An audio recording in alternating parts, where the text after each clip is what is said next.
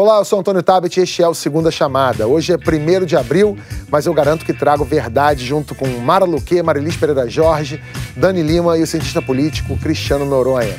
A primeira verdade que não pode ser negada, sim, a ditadura aconteceu e ontem o golpe completou 55 anos. O que a gente não entende é a insistência de algumas pessoas em dizer que não foi ditadura. A segunda verdade pegou mal no mercado a briga do presidente Jair Bolsonaro com Rodrigo Maia. Essa semana saberemos se a trégua entre os dois colou ou não colou. A terceira verdade a gente quer descobrir. Afinal, o que está acontecendo no Ministério da Educação? A quarta verdade é uma mentira da youtuber vegana que caiu em desgraça por cometer um crime. Um crime para os veganos, é claro. E por último, a verdade sobre o esquema de ganhar dinheiro sem fazer nada, nada mesmo, absolutamente nada, e eu não estou mentindo.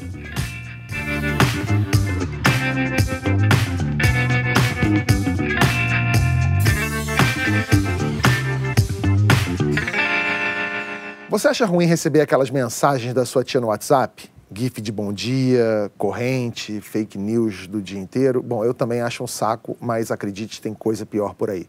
Jornalistas que se cadastraram no grupo de WhatsApp do governo, o WhatsApp oficial do Palácio do Planalto, receberam ontem um vídeo sobre o golpe de 64.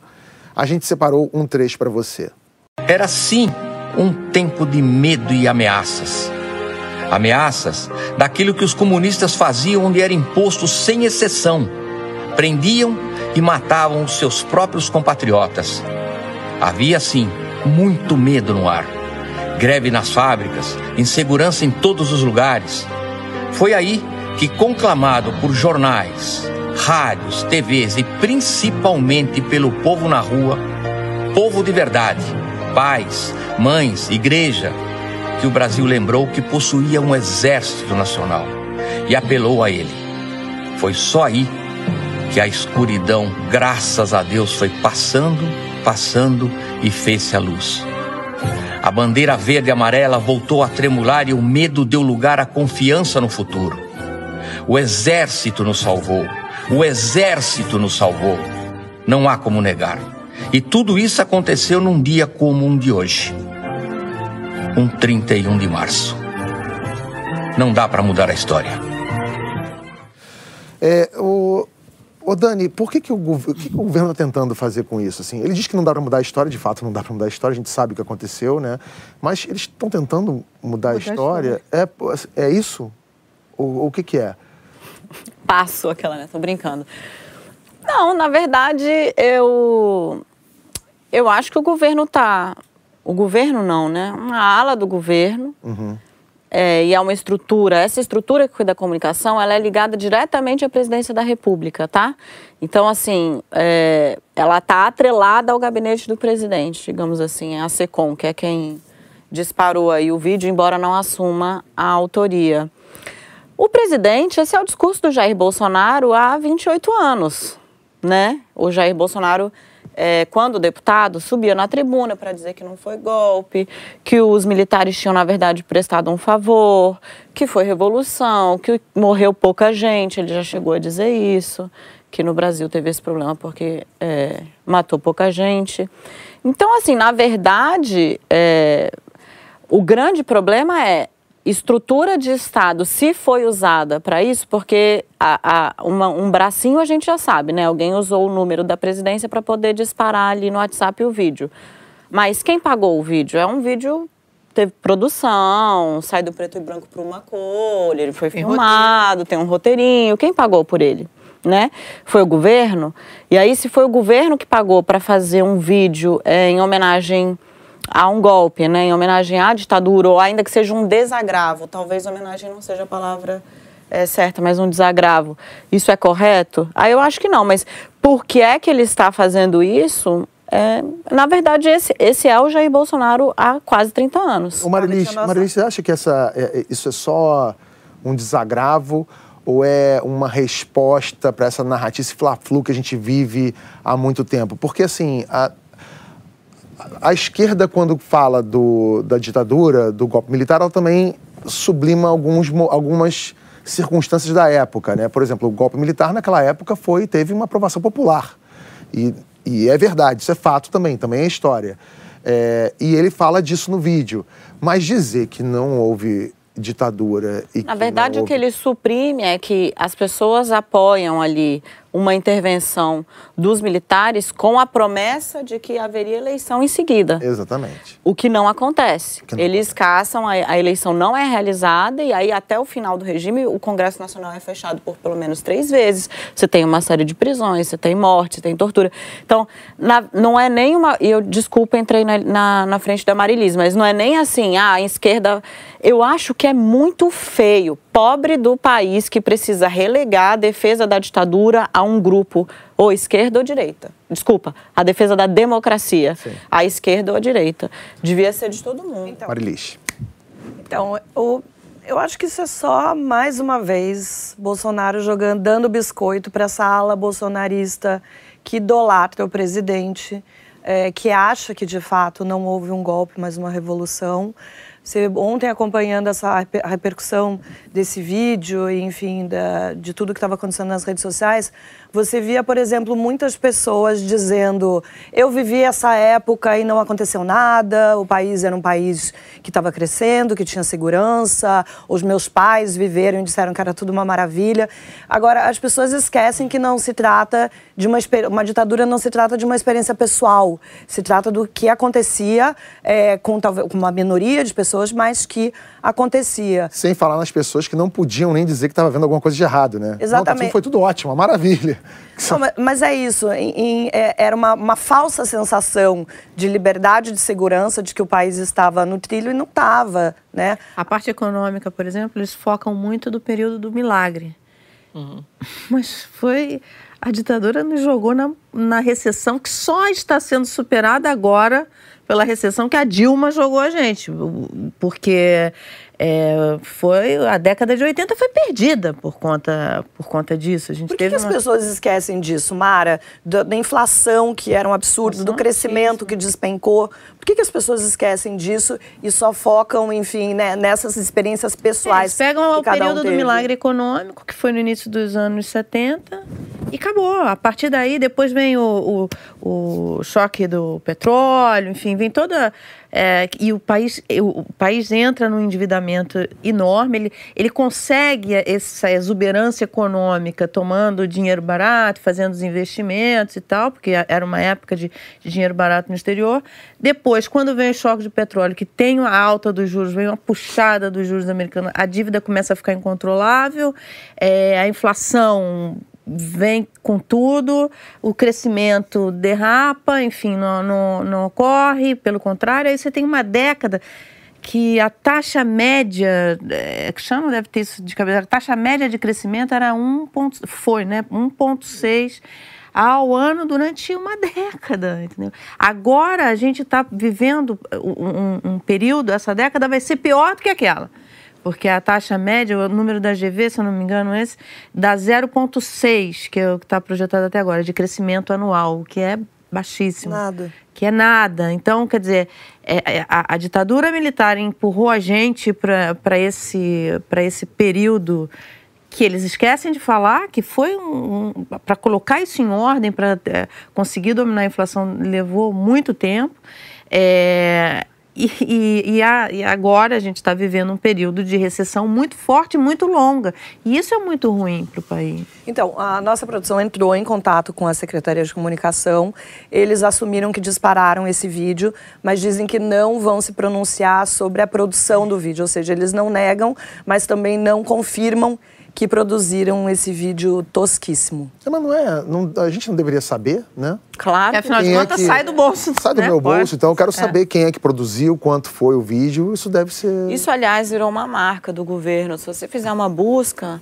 É em reportagens sobre diversos assuntos, é raríssimo você encontrar uma resposta da Secretaria de Comunicação da Presidência. Geralmente a resposta é a Secretaria de, da, de Comunicação da Presidência não vai comentar. Não vai se comunicar. Este assunto. É a Secretaria é. de Comunicação que não se comunica. Outro caso de revisionismo histórico no governo. O chanceler Ernesto Araújo voltou a afirmar que o nazismo e o fascismo foram fenômenos de esquerda. Foi a primeira vez que ele disse isso como ministro e a declaração pegou mal na Alemanha discussão sobre nazismo, celebração do regime militar. Noronha, por que, que o Brasil não está saindo do século XX? Existem, existem várias. A gente, enfim, passou um, um, uma, é, uma fase ainda de. É, a gente está saindo de um momento onde, como o próprio Paulo Guedes falou, onde a social-democracia, onde havia uma certa, é, uma certa é, vamos dizer assim, acordo tácito entre várias é, elites é, políticas que se alternavam é, no poder. E efetivamente agora você tem uma, uma direita é, chegando ao poder, querendo obviamente é, colocar ali, rever algumas, alguns é, conceitos e mudar algumas, algumas alguns ensinamentos, algumas, algumas até ensinamentos históricos já consolidados, culpando isso, por exemplo, o aspecto do tipo de educação que a gente tem nas universidades e nas escolas, profundamente muito mais é, focada na, é, na esquerda, onde a gente tem um, esquerdismo que prevalece é, nas universidades e nas, e, e nas é, escolas. Então, quando esse grupo, obviamente, chega é, ao poder, há uma tentativa de é, de tentar, é, conforme eles é, próprio é, falam, de é, restabelecer algumas verdades, né, de colocar efetivamente algumas é, questões nos, seus, nos seus devidos lugares. Né? Mas o fato não é um só? Ou o fato depende de quem está ensinando Olha, o tá, fato? Tá, é, é, comum, efetivamente, na história você rever várias é, é, é, questões consolidadas. É óbvio que essa questão, é, eu, eu não estou dizendo que o debate aqui, que a versão é, defendida hoje pelo governo é verdadeira então, para você o nazismo não é de esquerda? Oi? Para você o nazismo não é de esquerda ou é de esquerda? Não, para mim não, não, é, é, claramente não é de esquerda. O nazismo para mim está ligado a uma, a uma política é, uma política de direita até, e, e, mas ela desvirtuada. Uhum. Não quer dizer que direita vai obrigatoriamente claro. cair no nazismo e nem a esquerda, ou que a esquerda vá. É, esses regimes, é, eles acabam, obviamente, é, tent, é, tentando estabelecer ali, des, sendo desvirtuado.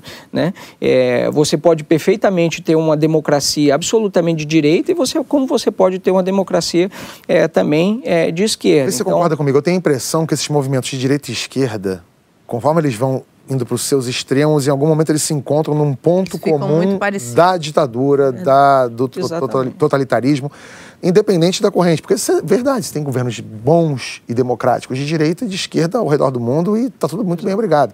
Quando esses caras vão indo né? pro extremo, eles acabam se encontrando numa vala comum, não é isso? Exatamente. E, e, e de certa forma, acaba por, é, por criar, vamos dizer assim, alguma... É, é como se você criasse um escudo é, protetor para dizer, olha, se a gente voltar para a esquerda, a gente vai para esse caminho ruim. Como a direita, como a esquerda também pode dizer, olha, se a gente tiver uma direita, a gente vai cair no fascismo. É que eu acho o, re, então, o revisionismo, assim... É, eu tenho muitas dúvidas, muitas dúvidas, se o nosso chanceler seria recebido, como ele seria recebido na Alemanha, com esse agora. Cinco dias depois de fazer esse Chile, vídeo. Quando, quando Gente, eles falam bem da... lembrado, Mara. É, quando ele, fa... quando ele enaltece o regime Não foi nem ele, ele foi, foi o Onyx, tá, o, Onyx é, Lorenzoni. E o próprio presidente. Mas que, mas, que ele presidente... até... Eu achei engraçado, desculpa, vamos bater essa bola aqui nós duas, mas é porque eu achei engraçado que o Bolsonaro foi dar uma entrevista pro da Atena, dizendo assim, eu não farei nada do Pinochet lá. Não, lá ele realmente não mas falou. Já falou tinha falado. Mas, ele já tinha falado, falado várias sim. vezes, é. né? É. E, isso pro, e os chilenos bateram na, 40 na imprensa, mil pessoas, nas gente, ruas, as pessoas assassinadas pelo governo. E Por lá. divergência política. E, e, pontuando Não, os, presi os, presidentes da Câmara do Congresso tiveram a reação que deveriam ter, que é rechaçar esse tipo de não declaração. Foram receber, não, não foram disseram que não participariam A gente precisa começar a ter aqui. No, a, a, e aí eu falo a gente mesmo, assim, todos nós, porque fica parecendo que é uma coisa de mimimi, de fala daqui, fala dali, não, tudo bem, é um debate e tal. Não é um debate. Isso tem consequência. O, o presidente da Câmara e o presidente do Senado do Chile falarem nós não vamos nos sentar à mesa com uma pessoa que não respeita a memória dos chilenos, é feio pra cacete, desculpa. E mais. Eu, na Alemanha, eu tenho dúvidas se ele poderia fazer um negócio desse e sair na rua andando, porque lá é, é, neonazismo ou fazer menções desrespeitosas. É algo extremamente Ah, é, delicado. É crime. É É crime. É crime. É cadeia. Como é que o nosso chanceler faz? Assim, ele é para espanto. Essa reportagem saiu na agência de notícias públicas, da, da, é, da agência de notícia pública da Alemanha, a Deutsche Welle. E aí, o negócio era o espanto dos historiadores alemães com... no- Pelo amor de Deus, é o nosso representante nas relações exteriores está falando isso. Você vê, o Fala, nazismo é crime na Alemanha. No Chile, em outubro, o Pinheiro afastou da escola militar, o diretor da escola militar. Pinheira, que é um cara de direita. Ele afastou da escola militar é, o diretor, porque o diretor fez uma homenagem a um torturador que estava preso. É, que participou do regime Pinochet, que estava preso, e ele, ele fez uma homenagem no discurso, falou, foi afastado da escola militar pelo Pinheira. Aí vai o presidente, Porque, o nosso assim- presidente, e enaltece a tortura. A gente está na contramão do debate, assim, a gente tá, tem que estar tratando desse tipo de coisa aqui. É porque o nosso debate aqui é muito infantil, não é? Ah, É muito bizarro, gente. É infantil e é revanchista, parece, porque as pessoas começam a falar coisas até o, o- o absurdo é dito dos dois lados só para tentar é isso ofender que eu o outro. estava falando, é, tava- que é, é justamente isso. Que é, quando eu falei da história do escudo, é como se é, quando uma força chega ao poder, seja ela de esquerda ou de direita, ela tende a querer associar a quem chegou a, defesa de te- e, e aí começam os ataques e, e especialmente o, o país agora que vive uma, uma situação de fla-flu, como você falou no, no, no início, é, já há algum tempo. Isso não vem de, de agora. E parece que esse, esse tipo de sentimento, esse tipo, vem numa escalada que a gente não sabe efetivamente onde vai parar e é ruim. É.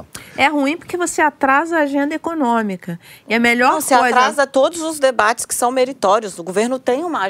Há uma ala do governo que tem uma agenda que é positiva, é uma agenda que joga para frente, é, uma agenda que ajuda o país voltar Eu a só, acho que, crescer. eu só acho que aí eu só, aí eu só acho que essa tese do que está atrasando não necessariamente. Eu acho que as coisas não estão andando lá pelo Congresso por outro problema. Não, não, não, eu O- não o digo re- no Congresso, eu digo Congresso, entre nós. governo, sim. Olha aqui, nós perdemos 15 minutos falando sobre. vo- Você teve que assunto que tá responder. no século Você passado. teve que responder uma pergunta se o nazismo é de direita ou de esquerda. A gente não está Isso demonstra o- a, a quantidade de tempo que a gente teve que perder falando coisas que não, Não, mas deveriam é, ser mas é, é isso. Aqui- Aquilo que eu falei naquele momento. Bolsonaro fica dando biscoito para essa ala, ala do bolsonarismo que é, se alimenta desse fla-flu que, que ele não só ele criou, não. Isso já foi criado há muito tempo nos governos petistas, mas ele alimenta que esse fla-flu continue e a gente deixa de discutir as coisas que são importantes. A gente está com, com três meses de governo. é, esses dias, agora no final de semana, eu estava conversando, eu olhei para os meus meus. Vocês sabem quem é o ministro da Saúde? Ninguém sabia, porque não se fala, não se fala do ministro, não se fala de plano que a gente tem para a saúde, ou seja, o, o Ministério, do, o MEC, aquela bagunça que a gente não sabe né, onde vai, vai terminar. Então, assim, esse, a sensação que fica, é, independente do que está acontecendo no, no- no Congresso, é que esse governo não começou ainda. É. Acho que o maior problema é em relação às relações internacionais, porque hoje em dia um país sozinho não se move e essas pataquadas elas vão atrapalhar a gente daqui para frente em alguns momentos. Falando nisso, Bolsonaro está agora em solo sagrado para judeus, cristãos e muçulmanos. Ele embarcou sábado para Israel. Assim como nos tempos bíblicos, Jerusalém está no centro das atenções dessa viagem. Israel considera a cidade sua capital indivisível. Os palestinos reivindicam a parte oriental de Jerusalém. Donald Trump mudou a embaixada americana em Israel para Jerusalém e Bolsonaro dizia que ia fazer o mesmo. Mas no final, prometeu a abertura de um escritório de negócios na cidade. Esse movimento desperta interesse dos evangélicos americanos e brasileiros. Por que, Marilis?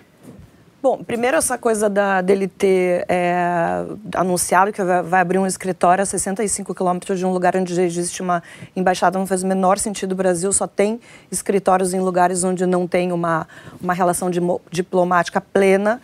É, essa questão para os evangélicos é, de fato, importante tanto aqui quanto nos Estados Unidos, porque evangélicos acreditam que, que a, a Jerusalém é a capital do Estado de Israel, é uma verdade absoluta que está na Bíblia, e principalmente isso seria uma condição para que Jesus Cristo voltasse à Terra. Eles esperam esse dia, essa, essa mudança de, de capital, para que isso aconteça. Agora, o estrago que isso pode.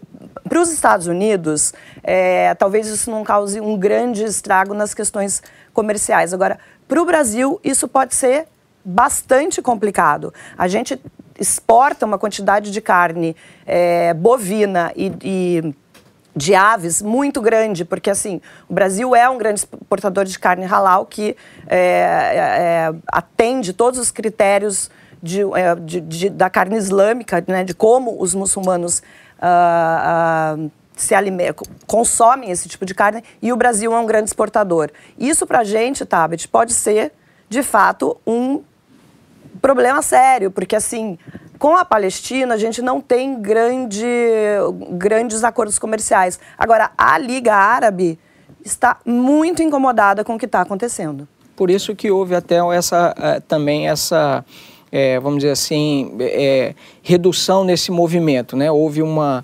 Quando o, o, país decide abrir, uma, na verdade, um escritório de representação comercial, é, isso o corpo diplomático entende isso até como uma certa uma certa cautela e, e, e até uma, uma questão é, mais delicada, quer dizer, não se pode mudar é, a embaixada.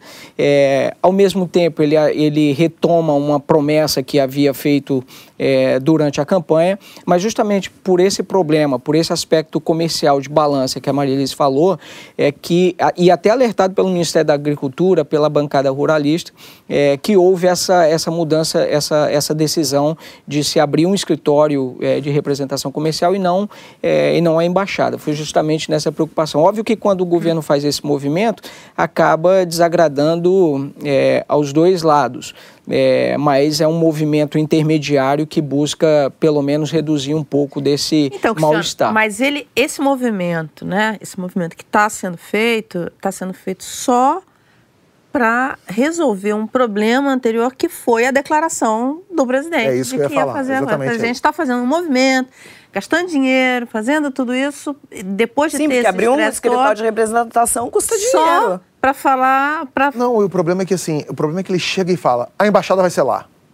E aí gera uma reação, gera uma comoção, toma porrada de tudo que é lado. Aí vem o general Mourão, diz que não, que não, vai, não é, é, bem assim. E aí o que ele faz? Ele não faz a embaixada, não transfere a embaixada, e ele abre um escritório. Ou seja, quem criou a expectativa de ter, uma, de ter a embaixada lá não fica plenamente satisfeito. E quem era contra também fica contrariado. Ou seja, ele desagrada Tá, e, e tem uma coisa, talvez essa história não, não tenha terminado ainda, seja só um capítulo. Silas Malafaia, o pastor Silas Malafaia, foi para as redes sociais dizer que ele conversou com o Bolsonaro e que o Bolsonaro disse que isso é só uma etapa desta mudança, que ele, como o Trump, o Trump mesmo não tinha feito essa mudança tão rapidamente, que em 100 dias ele não faria, mas que sim, ele vai fazer, enfim, em algum prazo aí que não foi estabelecido. E o Malafaia ainda vira e fala que o Bolsonaro vai ter que ser homem para cumprir a palavra dele. Então, assim, por um lado você pensa que a coisa está resolvida, não, vamos lá abrir esse escritório, escritório e Netanyahu vai ficar feliz com esse escritório, tudo bem. Mas talvez essa história não termine por aí, não. E acima disso tudo está Jesus, né? Que lá de onde ele estiver, ele pensa: bom, para eu voltar, eu dependo de uma assinatura que depende dos movimentos diplomáticos capitaneados por Silas Malafaia. Bom, as últimas semanas foram cheias de notícias do tipo: a bolsa caiu, o dólar subiu. A impressão que dá é que a economia que parecia promissora não anda bem das pernas. A gente fez uns gráficos aqui para entender. O My News tem um roteirista que ele não é muito bom de escrever, mas ele tem um Excel excelente, bom Excel na mão dele, que ele faz o, o diabo lá naquele grupo de WhatsApp que a gente tem. Mara, olha os gráficos aí e me diz o que está acontecendo. Vamos lá. Essa é a cotação do dólar nas últimas duas semanas, desde que começou a troca de farpas entre o Bolsonaro e o Rodrigo Maia. 28 do 3 foi, foi quarta-feira, né? Foi quando o Paulo Isso. Guedes estava no Senado. No Senado. Aqui foi o ápice do estresse, quando, porque quando o Paulo Guedes fala que é, que se o presidente não quer, se o Congresso não quer, que ele vai embora. Que é o grande temor. Ali o dólar eh, subiu bastante, bolsa caiu, enfim, foi, foi o momento de pior estresse, tá vendo ali, ó, das últimas Pois é, o dólar semanas. fechou na sexta-feira 3,91 e agora Aí vem tá- a turma do, do Deixa Disso, né? No dia seguinte vem a turma do Deixa Disso e tal, tal, tal, tal. Ele foi tomar café da manhã com o Rodrigo Rodrigo, Maia. É, depois, enfim, teve todo. Isso né, a Dani pode explicar melhor. Teve todo aquela, aquele movimento para acalmar os ânimos. Aí o, o dólar começa a Mas ainda tá alto, tá 3,87 hoje, É. agora, né? 3,87, comprometendo o Buzz Lightyear que eu ia trazer pra Dani. Vamos ver o que vai acontecer E aí. eu, eu acho que essas, essas oscilações aí é, tá- tende a, tendem a, a continuar, A continuar, porque daqui, exatamente. até a aprovação definitiva da reforma, a gente vai ver muito, muito avanço e, e retrocesso. Né? E, e, além disso, vamos ter que ver qual vai ser o impacto das negociações, justamente da desidratação que o governo vai ter que fazer para aprovar. Dan- ô, Bia, mostra o outro gráfico pra gente, por favor. Esse aí é a cotação diária do dólar desde o começo. Olha só a expectativa, olha que interessante, a expectativa do mercado era muito favorável. Olha como ele cai ali, que havia uma, uma expectativa muito boa Janeiro, de né? que esse governo vinha com essa proposta liberal e que ia fazer as reformas. Aí, quando começa a desandar, esse, começa a ver a oscilação muito forte da, da moeda, e aí já ali, ó, subindo a tendência, e é, é como o Cristiano falou, isso vai se manter, porque o, o mercado, né, os agentes econômicos, os investidores, eles estavam com o chamado kit Brasil. O kit Brasil é espera a alta da bolsa, a queda do dólar e a queda dos juros. Só que para esse kit Brasil é, dar certo, né? a- que esse, é, isso daí prevê o quê? Uma retomada da economia, enfim, desemprego caindo, essas coisas todas. É, você, o primeiro passo é, de fato, a reforma da Previdência ser aprovada. Porque não é que ela é, ela é necessária, não é que ela é suficiente, mas ela é necessária. É, é daí que parte tudo. Até porque vai mostrar que o governo tem é, uma base aliada com que ele pode contar, enfim, que ele pode, que ele tem chance de aprovar outras coisas que vão ser, vão ter que passar pelo Congresso. Vamos ver como é que, é que tá a Ibovespa nas últimas duas semanas aí, ó. E desde o começo do ah, ano? a mesma coisa. É, Aí, ó. Tá vendo? Aí ela sobe, depois aí começam as declarações. Quando o presidente sai falando essas coisas e soltando esses tiros e essas farpas, na prática, no mercado financeiro, ele está dando combustível para especulador. Porque quem gosta disso é especulador. Porque nessas altas e baixas, eu, vocês, a gente não sabe se movimentar nesse mercado. Não é pegando dólar e botando debaixo do colchão que a gente vai ganhar dinheiro. Agora, especulador sabe. Especulador adora isso. O especulador deve estar amando o presidente Bolsonaro. Porque esse tipo de declaração é combustível puro para especulador, para especulação no mercado financeiro. Quer dizer, ele não se traduz quando você tem é, um governo que dá sinalizações claras de que vai retomar, vai fazer as reformas necessárias, vai fazer é, todo um movimento para a retomada da economia. Você joga a economia num- numa tendência de alta e de expectativas de alta, que isso vai gerar, vai alimentar investimentos, que vai gerar emprego, que vai fazer. Quando não, quando é, é o contrário, são esses. Cada tweet desse do, do Carlos Bolsonaro, por exemplo, e que o presidente sanciona, que retuita, o mercado financeiro vai à loucura com, com os especuladores. O especulador ganha muito dinheiro com isso, porque ele sabe operar nessas altas e baixas. Então, eles estão alimentando isso de uma forma. é, é, O, que eu acho, o que eu acho, na verdade, que o mercado financeiro mais gosta não é disso. O, que o mercado financeiro efetivamente procura é muito mais previsibilidade. Não, então, Quer dizer, mercado financeiro, eu estou falando É. de um. ah, Porque o mercado financeiro você tem os investidores Exato. e você tem os especuladores. Eu estou falando do- de Dessa categoria especulação específica. De pura. especulador. Especulador gosta disso, é o cara que especula. O mercado financeiro, a parte de investimento, você está completamente correto. É exatamente isso. A parte, o cara de investimento, ele quer previsibilidade. É, e é esse dinheiro que some ali quando o cara vem no. no- Porque essa é esse Porque quando dinheiro. muita gente perde dinheiro ou deixa de ganhar, o especulador ganha muito dinheiro. Exatamente. É. E o que o presidente está fazendo, ele, ao invés de, de dar sinalizações de que e dar essa certeza certeza, essa previsibilidade que o investidor, o empresário, o investidor quer para fazer o investimento efetivamente no país, ele não dá, ele não está dando. Ele está dando munição, ele está alimentando o especulador, o especulador ganha. Pois é, ganha. e essa semana uh, o dia de maior tensão deve ser na quarta, quando o Paulo Guedes vai na Comissão de Justiça da Câmara. Dani, vai pegar fogo o, o Paulo Guedes de novo lá? Vai ser igual a semana passada, que teve treta, dedo semana na cara? Semana passada ele não foi, na né? semana... Não, é, não. Semana ele, passada ele, ele foi tinha no Senado. que ir na terça-feira. Não foi, mas tô falando aquele, deba- aquele bate-boca que A ele teve com a Depois ele foi no Abreu. Senado. Ali ele foi no é. Senado, No é. Senado. Mas ali no Senado eu até achei que. Porque o Paulo Guedes, ele foi. Tirando o episódio de Cátia Abreu, que realmente ficou feio e podia ter passado sem, mas ele foi já com um monte de recado na cabeça.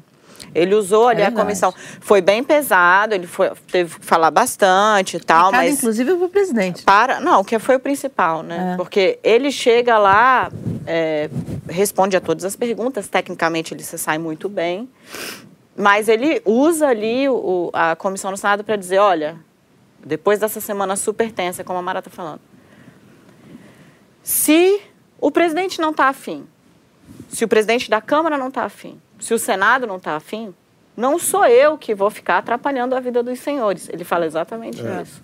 Eu tenho uma vida lá fora. Eu volto para fazer o que eu estou fazendo. Na verdade, ele estava mandando um recado para o chefe, dizendo: olha só, sem retaguarda.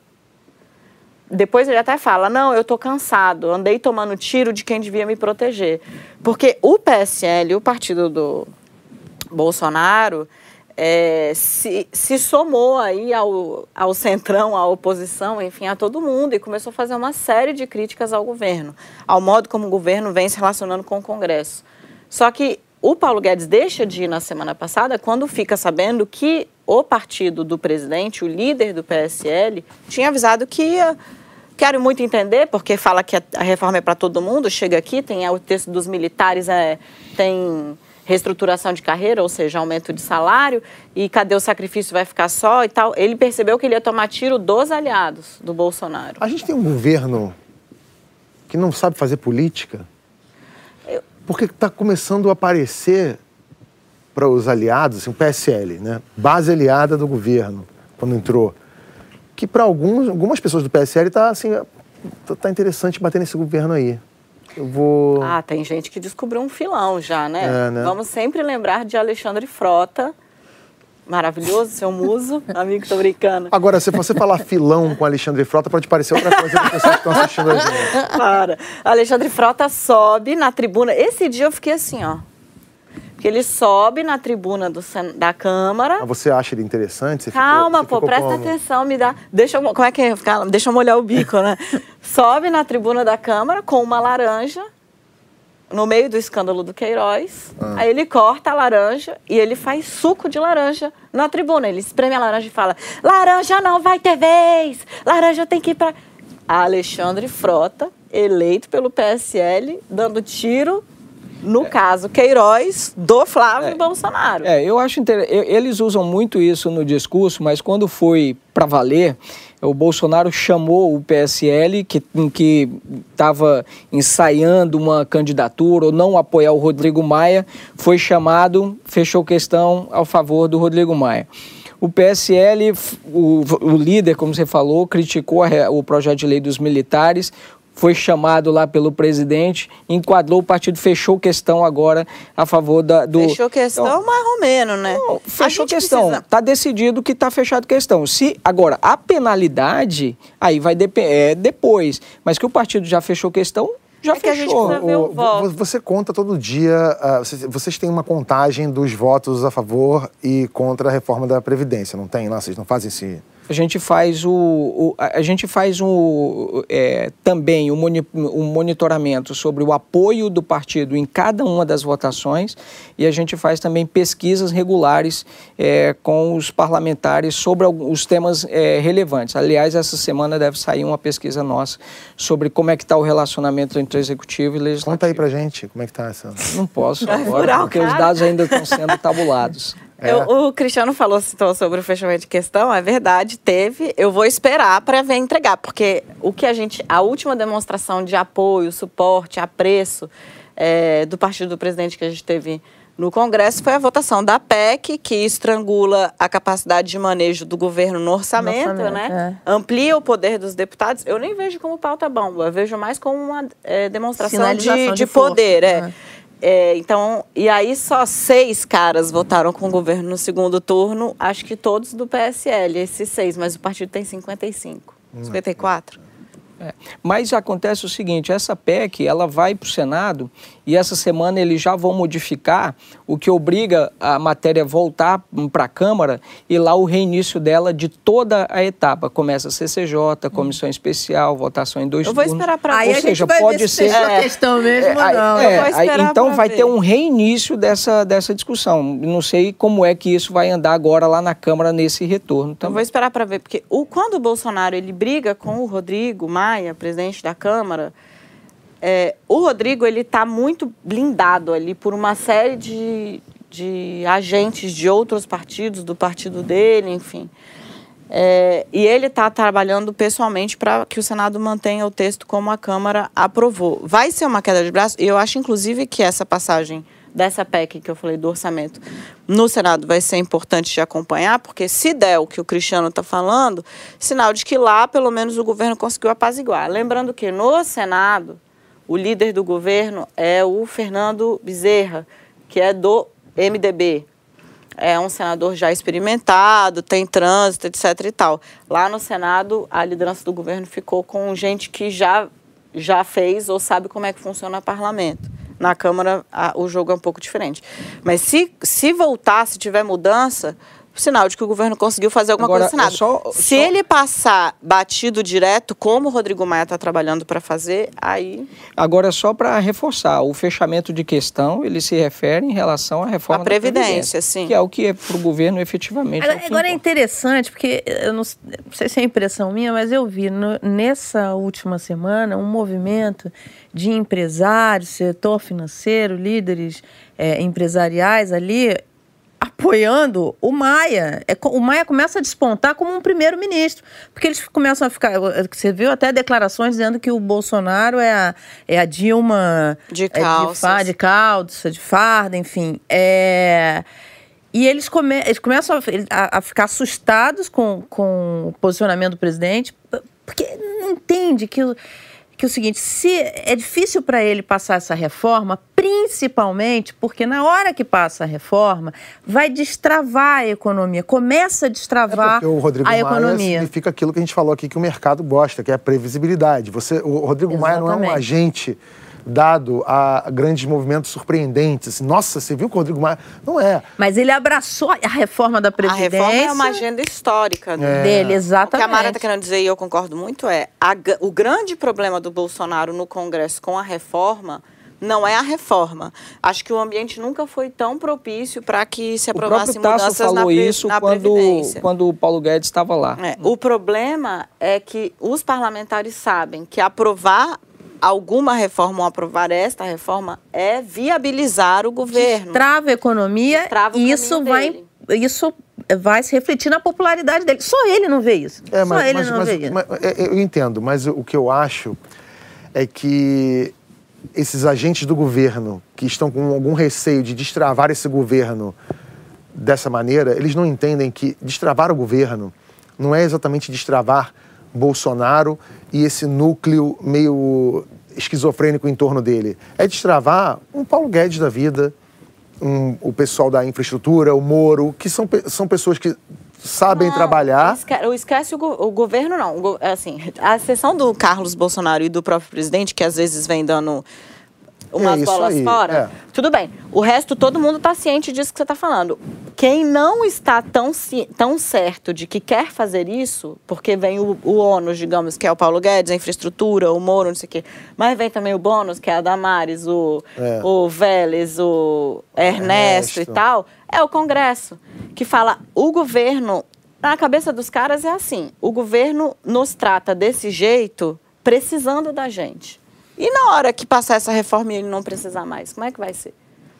É, esse o cálculo. Pois é, eu entendo esse cálculo, mas eu acho que eles podiam enxergar que lá dentro do governo também eles não estão se bicando. Então, Não se- tão. então e se os compe- aquela coisa que eh, a minha mãe já dizia uma frase: quem não tem competência não se estabelece. Então, se a ala competente do governo se estabelecer, eles automaticamente ganham mais poder lá dentro, porque enquanto tiver essa zona, os incompetentes têm muita voz ainda. É verdade. Entendeu? Então, ali, a gente está tá discutindo aqui o, o, o que fala que o nazismo é de esquerda, a outra que é menino veste azul, menina veste rosa e tal, e essa pessoa tem voz ainda por quê? Porque quem devia ter voz ainda não está conseguindo trabalhar. Mas Tanto será que, que, é por isso ou é porque o presidente, de certa forma, é, usa. Esse é o grande, essa é a grande questão sobre a comunicação do Bolsonaro. Eu entendo. Onde ele coloca o holofote dele, que é quando os empresários que falavam muito, pô, fala mais da previdência mas eu ainda e menos tá sobre o carnaval. Em mandar o WhatsApp do, eu do entendo, mas eu ainda acho que não existe inteligência emocional para isso ser um movimento maquiavélico. Tudo não bem, acho que eu seja concordo com você, mas planejado. Mas, mas em termos de efeito, pouco importa é. se ele faz de propósito ou se é uma coisa meio que sem querer. O efeito é diversionista, né? Que tira o foco daquilo que deveria ser a principal preocupação. Agora, Cristiano, Reforma. eu tenho uma dúvida, Cristiano e Dani. Por que a oposição não apresenta uma proposta de reforma da Previdência? Porque não interessa para é, é, qualquer oposição, não é só. Eu, só. eu só vi um início de oposição responsável é, efetivamente é, quando o Lula assumiu o poder e o PSDB, quando você olha lá o mapa de votação, 50% do, do PSDB, 50% dos democratas votaram a favor da reforma da, é, da Previdência do Lula. Eles que impediram que um processo de impeachment contra o presidente é, não avançasse. Né? Então, depois disso, para a oposição, quem está do outro campo, é muito melhor é, que quem está lá é, é, dê de, de, de, cara no, no vidro e quebra a cara. É, quanto pior, melhor. É, exatamente, porque é assim que... que então, não há, todo, nenhum, nenhum candidato a presidente é, é, disputou essa última eleição dizendo que a reforma da Previdência não era importante. Eu, eu, eu, a gente antes comentava, antes de começar até o programa, a gente comentava, o Congresso Nacional aprovou em um dia, dois turnos de uma PEC do orçamento impositivo. Eu duvido que eles não tenham noção da importância da reforma da Previdência. não estou pedindo que aprovem a reforma da Previdência em um dia, mas poderia ser em bem menos tempo, economizando aí muitos, é, é, salvando, aliás, a, a, criação de milhares de empregos, inclusive. É porque eu acho que a gerando PEC, uma riqueza orçamento, ela já tinha passado nas comissões, ela estava pronta para ir para o plenário, eles só tiraram da gaveta e derrubaram o interstício, né? Quando se, quando se, eu, eu, eu lembro, é óbvio que uma... Não, que acordo de de líder resolve é, tudo. Mas no caso de uma PEC, eu acho que você tem as sessões regimentais, 20 sessões, por exemplo, na comissão especial, e isso você não pode atropelar. Pode. Você, quando há acordo de líder, você quebra qualquer coisa. Uma PEC do trabalho escravo foi aprovado pela Câmara e pelo Senado em duas semanas. É, o negócio é ter, a, de fato, a oposição não fecha com a reforma da Previdência. O, o problema, o problema é essa falta de unidade. É. Teve controvérsia sobre a taxa de desemprego no Brasil. Saíram os números do IBGE para os meses de dezembro a fevereiro. A taxa de desempregados está em 12,4%, um aumento de 0,9 ponto percentual em relação ao trimestre anterior. Saiu em toda a imprensa e Bolsonaro reagiu dizendo que este foi o fevereiro com o maior saldo de contratações dos últimos cinco anos, segundo o CAGED. Mara, por que os números do CAGED e do IBGE são tão discrepantes? Ele focou no CAGED porque o CAGED pega um mês específico. É. E o IBGE pega um trimestre, não é, é isso? O, o, o, ponto aí, talvez também, é que é, é exatamente isso como a Mara falou. Quer dizer, o CAGED, ele vê ah, o, o saldo, quer dizer, é, demissões, é, menos contratações, é, que aconteceu no mês imediatamente anterior. menos demissões. É, é, do mês imediatamente anterior. O problema do.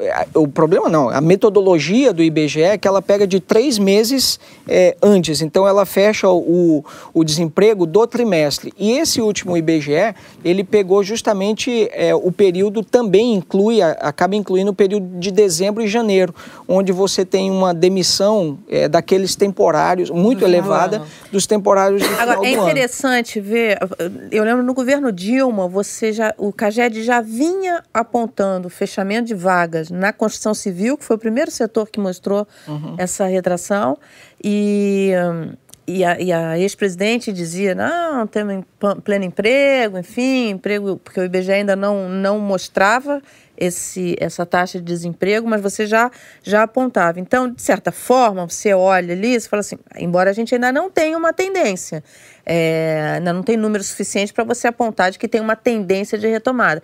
Poxa, é, de fato, você ter o CAGED a, mostrando abertura de vagas é uma, uma boa notícia pontual. Agora, é importante ver se você consegue disso uma, uma tendência. Agora, o que eu quero chamar muita atenção é para o número. Porque a gente olha isso, você ainda não tem tendência, você ainda vê é, uns movimentos pequenos, mas o número de desempregados é muito grande. Isso é que é relevante. Esse é que é relevante. Você estava falando sobre os desalentados, né? Que isso, isso é, é pior ainda. Eu acho os desalentados é. o pior, porque a economia ela, ela se move das expectativas. Explica para quem não tá, não sabe. Desalentado é o cara que já chutou o pau da barraca. É o cara que falou assim, ó, não arrumei não emprego, emprego e parou de procurar. Parei de procurar, não estou achando, não acredito em mais nada. Ele isso... sai da PEA, né? Ele sai da, da população, da população econômica ativa. Pois é, e o que é pior? São quase 5 milhões, né? Você tem um número altíssimo entre os jovens. Então, desalentado já é muito ruim. Entre os jovens, é pior ainda você ter uma, um número tão grande. Por quê? Porque isso sinaliza é, que o dinamismo da economia tá, não tem muita chance de você retomar isso, porque as pessoas simplesmente estão jogando é, o governo está prometendo para o governo está prometendo é, para esses 100 dias que ele vai comemorar, é, que vai já celebrar no, no, no próximo, na próxima semana, né, de que eles pretendem anunciar uma série de medidas é, voltados para essa, essa questão, é, para produtividade e, é, e tudo mais e também um revogaço, onde, onde é, se estabele, fez, fez uma avaliação. O ministro Onyx deu essa entrevista dizendo que tem cerca de 200 atos legais que são amarras na economia, que puxa a economia é, para baixo. Enfim. Bom, um dos ministérios mais conturbados do governo Bolsonaro é, sem dúvida, o da educação. O ministro Ricardo Vélez está naquele cai não cai há semanas. O próprio presidente já disse que, aspas, tem coisas a resolver no MEC. Demissões, brigas, vai e volta, o ministério é palco de uma disputa entre duas alas fortes do governo: os militares e os olavistas. O Vélez é indicado do Olavo de Carvalho. Com o ministro cada vez mais enfraquecido, quem ganhou força agora foi a ala dos generais. O cargo número dois do ministério passou na sexta-feira para as mãos de um militar. Dani está acompanhando de perto essa história, né? Tô. E aí? o, o, a, a, gente pode dizer que os generais venceram essa batalha, mas não venceram a guerra ainda. Hum. Você sabe que a coisa no MEC, eu comecei, a gente começou a olhar para lá é, antes da bomba estourar, digamos assim, antes de virar uma coisa. Tinha uma, uma disputa nos bastidores já tácita entre quatro grupos. Os militares, é, de fato. Os olavistas, que são alunos ou ex-alunos é, do Olavo de Carvalho, o Ricardo Vélez tem essa interface muito forte, porque foi, né? Veio de lá. É, você tinha ali também os técnicos, né? E o pessoal, digamos assim, é, técnico barra político, que tinha um pouco disso. Por exemplo, um, o ex número dois, o Tosi, ele era um quadro técnico, mas era do Instituto Paula Souza, lá de São Paulo. É, então, rapidamente, o Olavo, por exemplo, associou ele aos tucanos. Quando essa disputa de, de começou a acontecer ali atrás, a queda de braço já foi afunilando entre quem realmente tem força. Um é o Olavo de Carvalho, porque ele tem base social. Não só base social, ele tem uma interface muito forte com os filhos do presidente. Com o próprio também, mas com os filhos bastante mais o Eduardo Bolsonaro. E os militares, porque, bom, os militares são um dos pilares de sustentação do governo. Agora, essa coisa chegou no, no auge e é muito engraçado ver que o ministro virou uma peça absolutamente dispensável nesse jogo. Porque ele não consegue mais nomear ninguém sozinho. Ele é desautorizado o tempo todo. O tempo todo. Ele sugeriu esse nome que emplacou agora, que é militar, é, foi o terceiro nome que, que, que apareceu. Primeiro ele indicou um cara que era o adjunto do Tosi, o Planalto vetou, depois ele indicou a tal da Iolene, que era uma educadora chegada nos evangélicos também, o Planalto vetou, e aí apareceu o general, o general passou. É, quando, agora o que a gente pergunta, o que está acontecendo é, esses militares que entram, entram para tentar fazer o ministério começar a andar. Porque é, vários programas foram parados, o cronograma que o MEC tinha feito ainda na transição está totalmente fora de, de, de ordem. Tem vários secretários de Estado já muito preocupados e dizendo: olha, se o material didático, tudo isso não tivesse sido acertado no ano passado, a gente estaria com problemas muito graves. A essa semana, a coisa começou a ganhar contornos de vida real, semana passada, porque gente que tem o FIES não está conseguindo estudar porque o Ministério não está emitindo um documento que eles precisam apresentar nas faculdades. Então, você viu um monte de depoimento de aluno desesperado porque não está conseguindo ir para aula. Uhum. Por conta do quê? Da desordem interna. Virou uma balbúrdia. Porque, além de tudo isso, quando eles assumem, vem essa coisa do expurgo, né? Expurgar os petistas. Era Temer, mas vinha. Então, vários quadros que estavam ali é, no MEC, pelo menos nos últimos dois anos, do Mendonça Filho até a chegada do novo governo, saíram. E é especialmente uma pasta que eles têm muito receio em relação a isso. É... Na semana passada. Você, você ia falar alguma Não, coisa? só que o MEC é o, provavelmente o maior orçamento da esplanada dos é. ministérios. A, a brincadeira é desse tamanho. Na semana passada, deputados pediram a renúncia do ministro, da, na, do ministro Vélez na Comissão de Educação da Câmara. Até a estreante Tabata Amaral se indignou com a apresentação de metas para a área. Roda o VT aí, Bia. Em um trimestre, não é possível que o senhor apresente um PowerPoint com dois, três desejos para cada área da educação. Cadê os projetos? Cadê as metas? Quem são os responsáveis? A gente conversou com o Antônio Góes, meu colega de turma de faculdade, diga-se, aliás, craque do time de futebol. O Antônio joga muita bola. Aliás, é uma dupla Antônio e Antônio, a gente se dava super bem. que ele é presidente da, do GEDUCA, a Associação de Jornalistas de Educação, e ele fez uma análise pra gente do que está acontecendo, que está deixando de acontecer, na verdade, no MEC. O MEC, às vezes algumas pessoas acham que tem capacidade de formular políticas públicas sozinhos, de cima para baixo, que basta fazer uma canetada e isso vai virar lei nas escolas, nas salas de aula. Não é verdade. Em primeiro lugar, na educação básica, apenas 1% das matrículas estão na rede federal, ou seja, sob a administração direta do Ministério da Educação. Todo o restante das matrículas está principalmente em estados e municípios, e 13 a 14% está em escolas privadas. Portanto, uma ordem do MEC mal ou bem intencionada, ela não é automaticamente, não vira automaticamente lei, não vira uma, automaticamente uma prática em sala de aula. Tem que passar por vários filtros. E esses filtros são principalmente estados, municípios diretores de escolas até chegar aos professores que vão é, é, é, lidar diretamente com os alunos. Né? Então, essa, essa complexidade da gestão do MEC é importante porque boa parte dessa crise atual no MEC tem a ver com uma incompreensão de achar que com uma canetada, o último episódio, do caso da, da do recuo na a avaliação da alfabetização das crianças foi claramente isso. Você, uma política que tem que ser acordada com os municípios, porque mexe com o planejamento dos municípios, de repente, por causa de um ofício de um secretário de alfabetização que manda para o presidente do MEP e diz: não vai ter avaliação esse ano porque a gente quer repensar. Isso não, é, isso não foi acordado com municípios, não foi acordado com os estados, não foi sequer acordado com profundidade, discutido com profundidade com a área técnica do MEC. Então, essa incompreensão de, do que é uma máquina tão complexa quanto o Ministério da Educação explica, em boa parte, os conflitos que estão acontecendo por lá. A segunda questão que explica os conflitos no MEC tem a ver com algo que os jornais estão tratando bem. O MEC virou uma colcha de retalhos ideológica.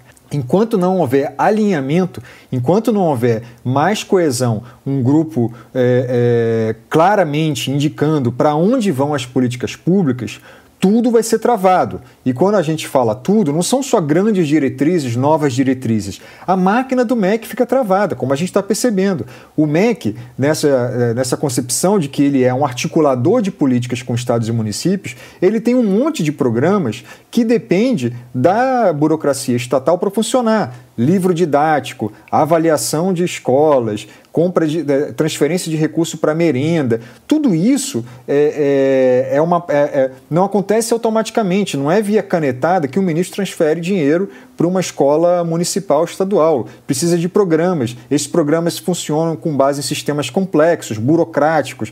Então, essa máquina é muito engessada. Se você não tiver competência para para operá-la, as coisas não vão sair. E principalmente, se você não tiver um mínimo de coesão, as coisas não vão dar certo. Não tem como você, uma máquina, é, caminhar na direção que for se não houver um mínimo de coesão. Não dá, pra, não dá para o Antônio Góes assumir, assumir o ministério, o porque Eu adoraria. ele é um baita craque é. nessa área de educação. Eu adoraria que o Antônio fosse ministro. Aliás, merecia. Né? Merecia. Né? É, Dani, alguma chance dessa coesão acontecer? Não, olha, dados os últimos dias, acho que ainda não, porque. Nem essa queda... general entrando aí. Nessa... Não, porque essa queda de braço que a gente está vendo no MEC, a gente, ela está muito gritante lá. E ali ela ficou uma coisa que beirou insustentável, está comprometendo o funcionamento do órgão. Mas ela vai, ela está se reproduzindo no, no ambiente político como um todo. Então, o Olavo de Carvalho hoje, ele atira no secretário, é, no ministro da Secretaria de Governo, que é o Santos Cruz, e no vice-presidente da República, apenas o Hamilton Mourão. Então, essa queda de braço que você tem no MEC, ela está se reproduzindo num pano de fundo que ainda não é tão visível, porque não está provocando as baixas que está provocando lá na pasta, é, mas sim na, na política nacional. O que se espera agora, os militares estão trabalhando mesmo, é para trocar o ministro trocar o ministro, colocar um nome técnico, um nome alinhado e fazer a coisa. No, no episódio, ganha, mas... Toda vez que falam que ele vai cair, ele ganha mais um pouco de, de, de tempo na pasta. Então vamos então, isso, isso até falar, né? Fica, nada. fica velho. Semana, semana passada, acho que foi na semana passada, um pouco antes disso, a Eliane Cantanhede tinha anunciado que ele cairia.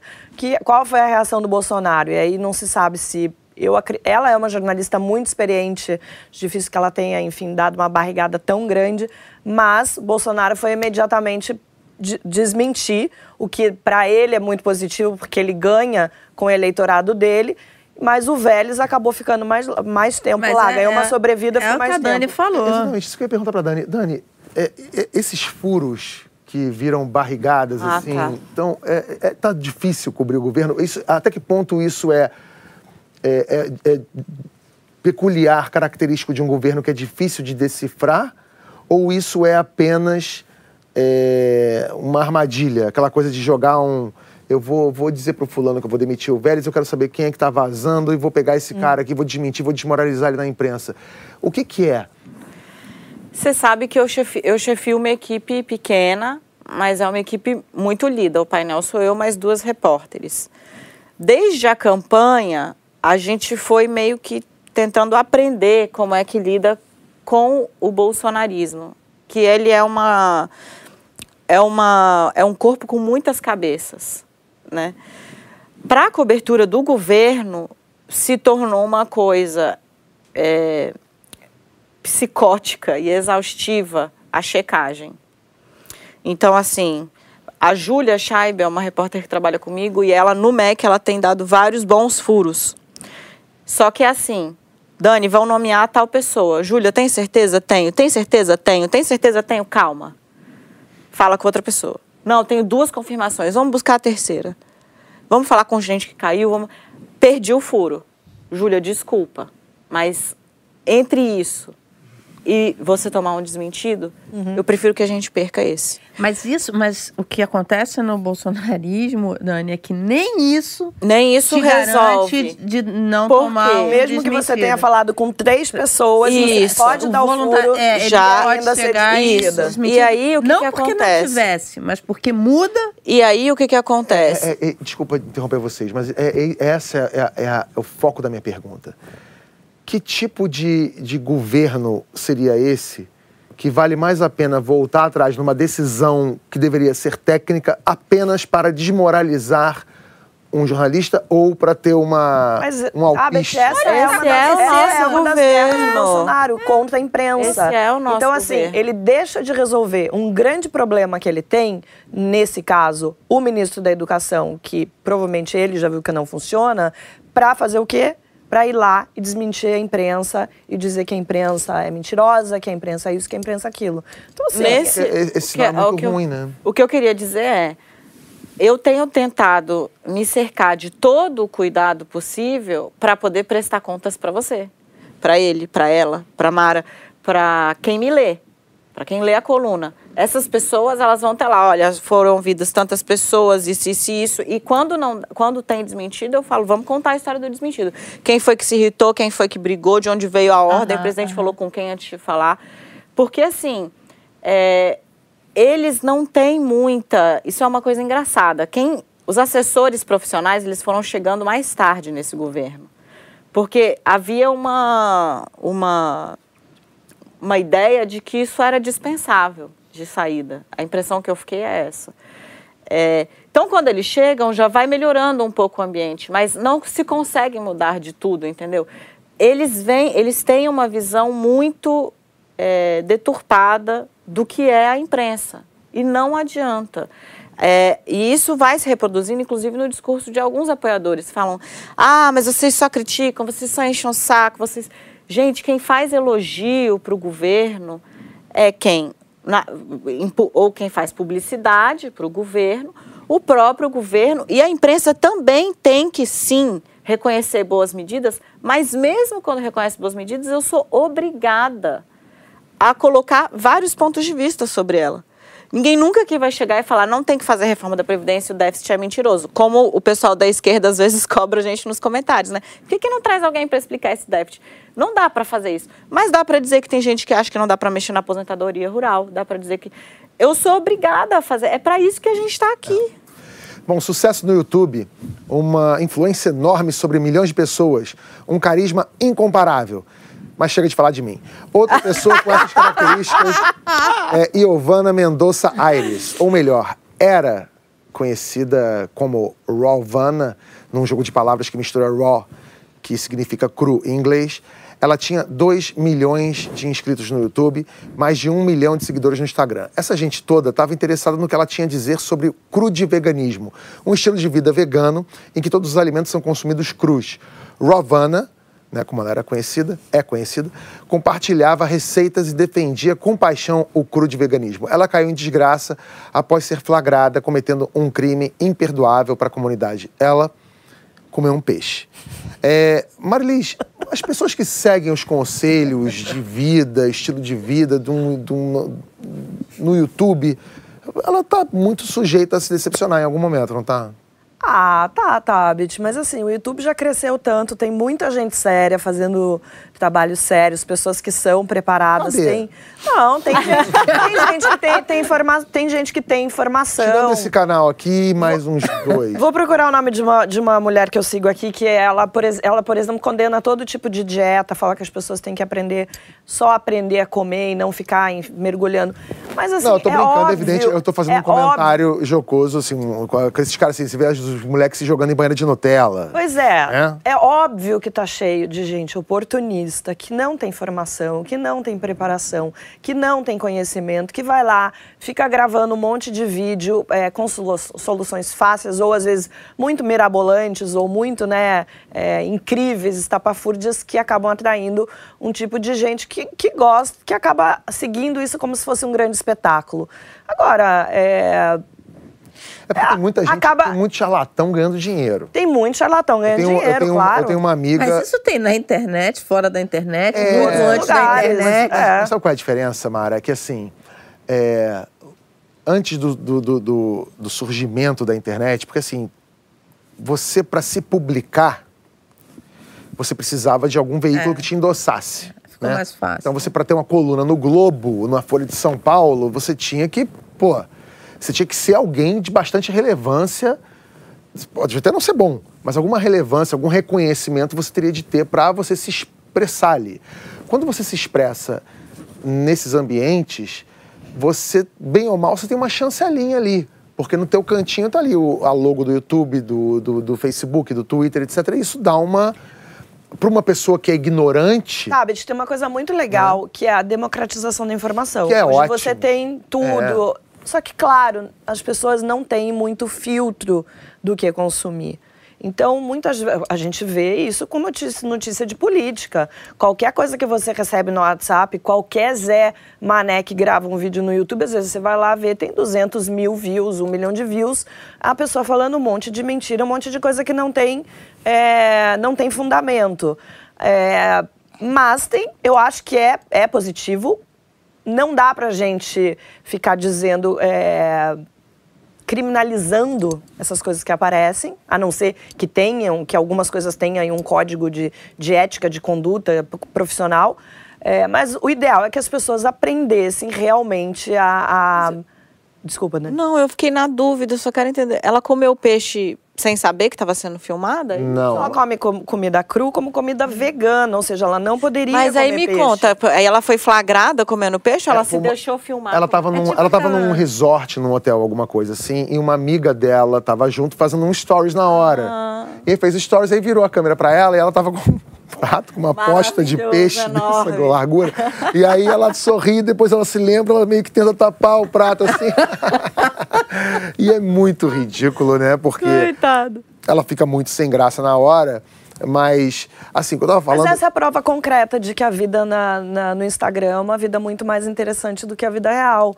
A pessoa cria o mundo que ela quer. Mas aí ela o pior é que é- é- uma- numa grande fantasia e tem um monte de otário do outro lado E pra a, acreditar. e a emenda foi pior que o soneto, né? Porque quando ela foi confrontada com a informação, ela disse que ela só comeu peixe porque estava doente e que o médico falou para ela comer um peixinho. Ou seja, o guru de veganismo deve ter ficado. Ou seja, a teoria que ela vende, É.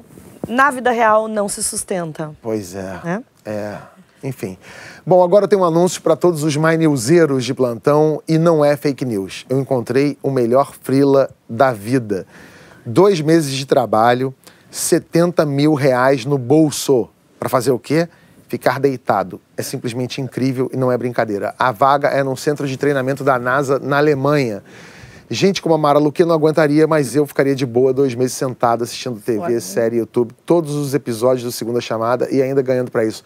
Você toparia, Marilise, esse... Mega toparia. Eu fiquei agora uns meses sem poder andar direito, deitada. Agora, qual é, qual é essa história? Você fica deitado...